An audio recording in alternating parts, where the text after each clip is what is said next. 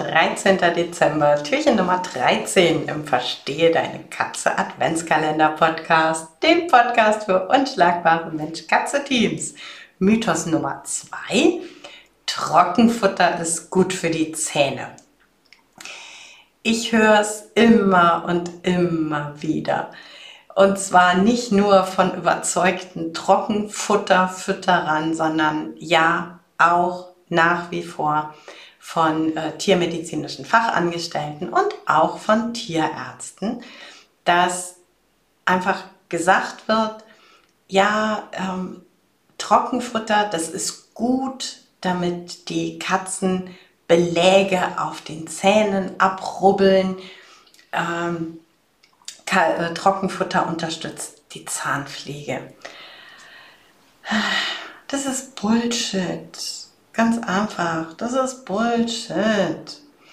Ähm, das eine ist die Krokettengröße. Also die, die meisten Trockenfutter-Krokettchen sind eh super, super klein. Also die werden irgendwie maximal ein, zweimal durchgekneckt und dann runtergeschluckt.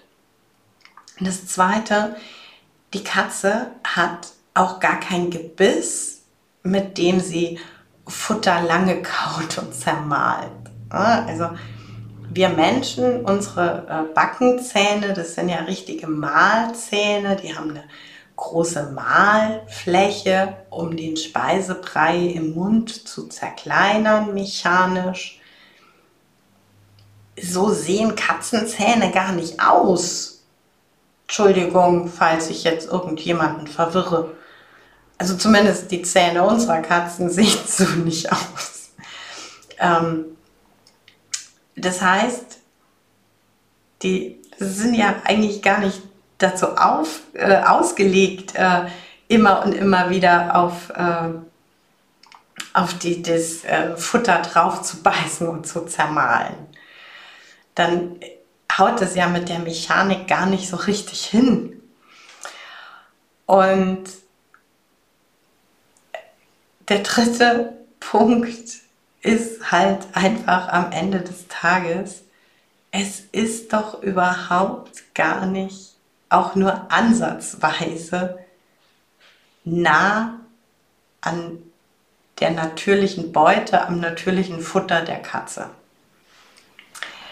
So, deshalb Mythos, Trockenfutter ist gut für die Zähne.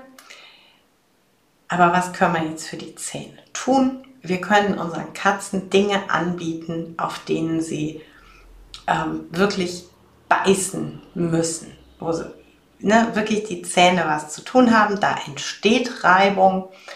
Das äh, kann ein Gulaschwürfel sein, das äh, kann ein ähm, Stück anderes Fleisch sein. Äh, bitte immer Hühnchen, Rind, Kaninchen, Lamm, Hirsch, Reh, äh, geht alles.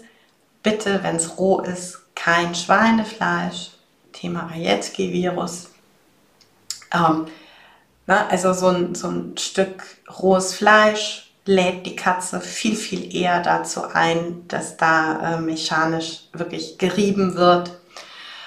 Ähm, ganze Futtertiere, Frosttiere natürlich nicht lebend, äh, sind tatsächlich bei manchen Katzen sehr beliebt. Oder auch, das ist hier bei uns sehr beliebt, getrocknete Kaninchenohren. Und da haben sie auch richtig, richtig was zu beißen und zu knabbern. Und da wird dann wirklich im Zweifel auch äh, was abgerieben am Zahn. Mit Trockenfutter eher nicht.